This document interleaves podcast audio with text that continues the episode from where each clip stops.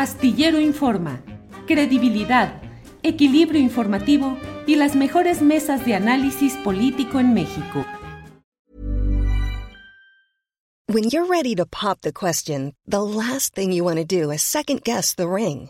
At Bluenile.com, you can design a one of a kind ring with the ease and convenience of shopping online. Choose your diamond and setting. When you find the one, you'll get it delivered right to your door. Go to Bluenile.com and use promo code LISTEN to get $50 off your purchase of $500 or more. That's code LISTEN at Bluenile.com for $50 off your purchase. Bluenile.com code LISTEN. Millions of people have lost weight with personalized plans from Noom, like Evan, who can't stand salads and still lost 50 pounds. Salads, generally, for most people, are the easy button, right? For me, that wasn't an option. I never really was a salad guy. That's just not who I am. But Noom worked for me.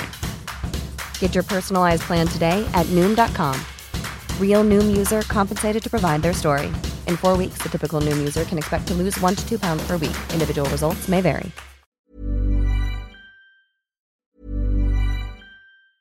It's that time of the year. Your vacation is coming up. You can already hear the beach waves, feel the warm breeze, relax, and think about work. You really, really want it all to work out while you're away. Monday.com gives you and the team that peace of mind. When all work is on one platform and everyone's in sync, things just flow wherever you are. Tap the banner to go to Monday.com. Millions of people have lost weight with personalized plans from Noom, like Evan, who can't stand salads and still lost 50 pounds. Salads, generally, for most people, are the easy button, right? For me, that wasn't an option. I never really was a salad guy. That's just not who I am. But Noom worked for me. Get your personalized plan today at Noom.com. Real Noom user compensated to provide their story. In four weeks, the typical Noom user can expect to lose one to two pounds per week. Individual results may vary. Claudia Villegas, directora de la revista Fortuna, quien está con nosotros. Claudia, buenas tardes. Muy buenas tardes, Julio. Feliz inicio de semana. Aquí ya escuchando Astillero. Muy bien, Claudia, gracias. ¿Qué nos vas a decir en este arranque de semana? ¿Qué tenemos en tu sección, Claudia, por favor? Pues quiero comentarles, Julio, amigos y amigas, muy buenas tardes. Pues en Europa estamos observando un severo problema, Julio, con salarios, con combustibles, con reclamos de cómo en algunos países que eran el motor económico del mundo junto con Estados Unidos, China, Alemania, Alemania incluso ya algunos partidos están pensando en promover una salida de la comunidad europea. Están culpando a la comunidad europea del endeudamiento, de la poca posibilidad que tienen ahora de apoyar agricultores. El combustible, como sabemos, hay ataques a infraestructuras clave de proveeduría de combustibles como el gas natural allá en Europa y evidentemente están presionando los precios al alza en un momento en que se pensaba que ya de pronto la inflación iba a ceder y que las tasas de interés se iban a poder bajar un poco. A eso le están apostando pues en los mercados de valores inversionistas que se dice, Julio, habrá un nuevo rally en los mercados de valores, pero un poco alimentado por esta posibilidad de que se destruyan empleos, de que la imposibilidad de países como Alemania de apoyar a sus agricultores, a sus consumidores con subsidios, les han dicho, en Europa se ha acabado el dinero. Y curiosamente, si hacemos un poco de paralelismo con lo que estamos viviendo aquí en México, pues tenemos todavía apoyo a diésel, tenemos apoyo a combustibles. Eh, evidentemente tenemos esta fórmula, Julio, que durante el inicio del año no se aplicó para las gasolinas más caras, pero el apoyo a los combustibles ha estado ahí para temperar la inflación. Tenemos varios incrementos de salarios de dos dígitos a los microsalarios, tenemos inversión, tenemos empleo. La destrucción de empleo en Europa es terrible y nos hace pensar un poco cómo el modelo económico que tenemos, al menos ahora en la fotografía de este 2024, Julio, está funcionando porque se dedicaron recursos a contener estos grandes problemas que son desempleo, que son inflación y que en este momento eh, sería la segunda parte de mi comentario, Julio, la posibilidad de que bajen las tasas de interés también se está aprovechando acá en México. La posibilidad de que bajen las tasas de interés. ¿Se tiene una estimación como de cuándo podría darse una baja así? Hasta ahora se mantiene la misma tendencia a la alza de, ¿qué era? 11.5 o algo así, 11.25. Sí, exacto. 11.25, Julio. Es que la economía se mueve por expectativas y las expectativas hay que aprovecharlas. Y eso es lo que está haciendo la Secretaría de Hacienda y Crédito Público. Fíjate que me metí a revisar un poco porque pasó como muy de boletín y muy de repetir la narrativa de la Secretaría de Hacienda este asunto de que hay refinanciamientos históricos para no pagar deuda que se tenía programada para este año, Julio. Sí, de sí, 110 mil millones de pesos, ¿te acuerdas? Pero los periodistas no se preguntaron al menos yo no vi muchas notas en ese sentido, de a qué costo se está refinanciando esa deuda. Yo lo primero que pensé, porque tengo a veces ese impulso y acá por acá luego me critican de que tengo ese impulso de pensar que seguramente lo hicieron más caro y descalificar a veces, pero los periodistas tenemos que pensar, no sé Julio, si estás de acuerdo, tenemos que pensar todos los escenarios y luego ir validando o descartando hipótesis y premisas. Bueno, pues lo que fui a ver es si lo habían hecho más caro y la respuesta es no, Julio. Fíjate que la mera expectativa de que la Reserva Federal, esta semana tenemos reunión del Banco Central Europeo para revisar tasas de interés, la mera expectativa de que comience esta, pues este regreso a las tasas de interés ha hecho que al principio de año la Secretaría de Hacienda pudiera aprovechar el refinanciamiento de la deuda con ajustes en las tasas. Pongamos un ejemplo, porque son muchas tasas en los bonos. Si el año pasado tuvo que refinanciar a 9%, este año lo hizo a 4, a 5, a 6. Entonces, vemos la primera parte del comentario, el escenario vinculado con el sector productivo, el sector obrero, los consumidores, cómo México se adelantó. Y ahora vemos que también México se, se está adelantando a esta percepción de que las tasas pueden bajar lo que estaría alentando también el rally en Estados Unidos en los mercados de valores, pero para refinanciar deuda a menores costos, Julio, porque el año pasado, hay que también decirlo, el costo financiero que tuvo que pagar México aumentó 9%. Entonces creo que va de regreso y la Secretaría de Hacienda lo está aprovechando bien.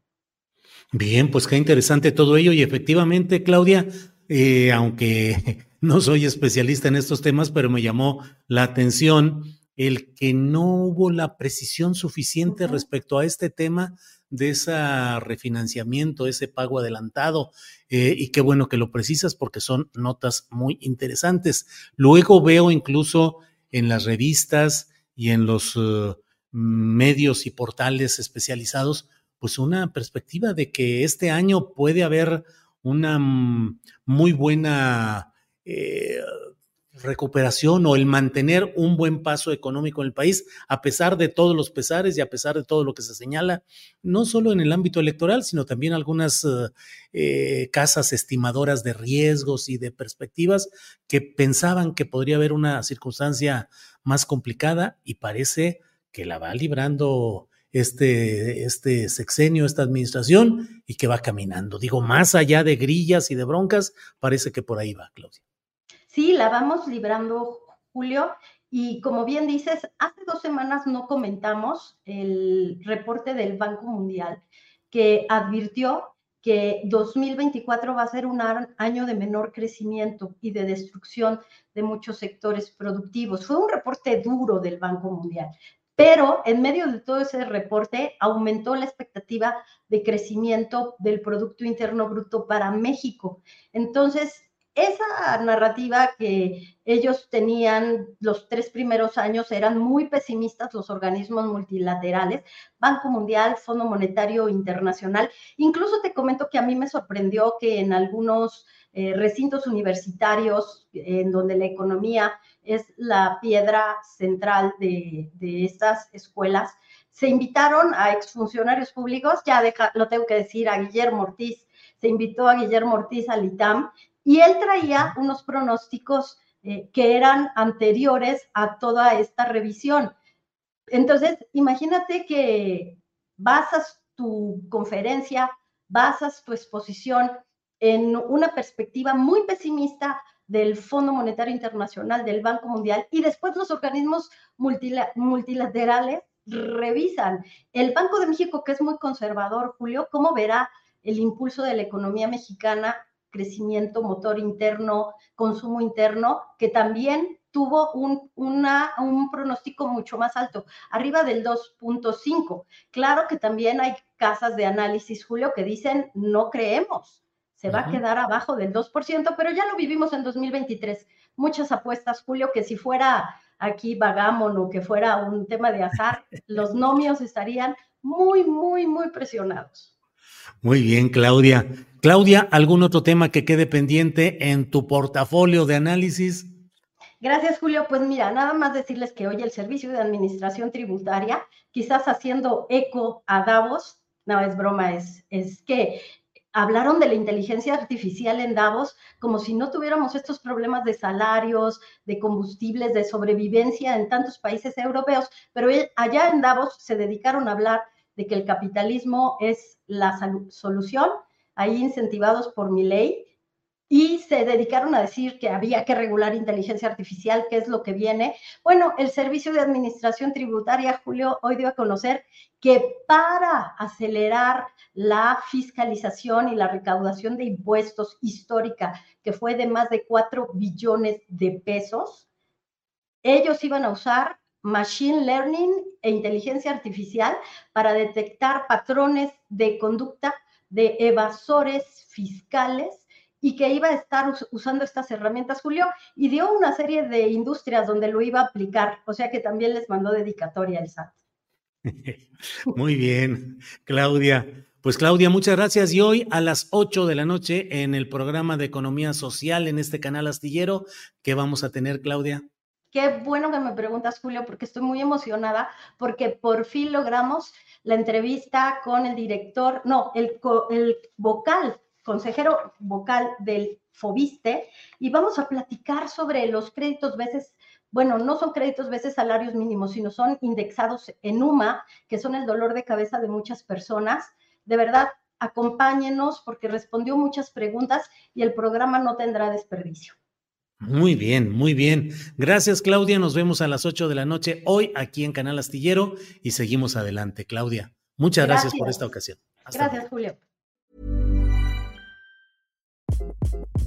Hi, this is Craig Robinson from Ways to Win, and support for this podcast comes from Invesco QQQ the official ETF of the NCAA. Invesco QQQ is proud to sponsor this episode and even prouder to provide access to innovation for the last 25 years. Basketball has had innovations over the years too. We're seeing the game played in new ways every day. Learn more at Invesco.com slash QQQ. Let's rethink possibility. Invesco Distributors, Inc.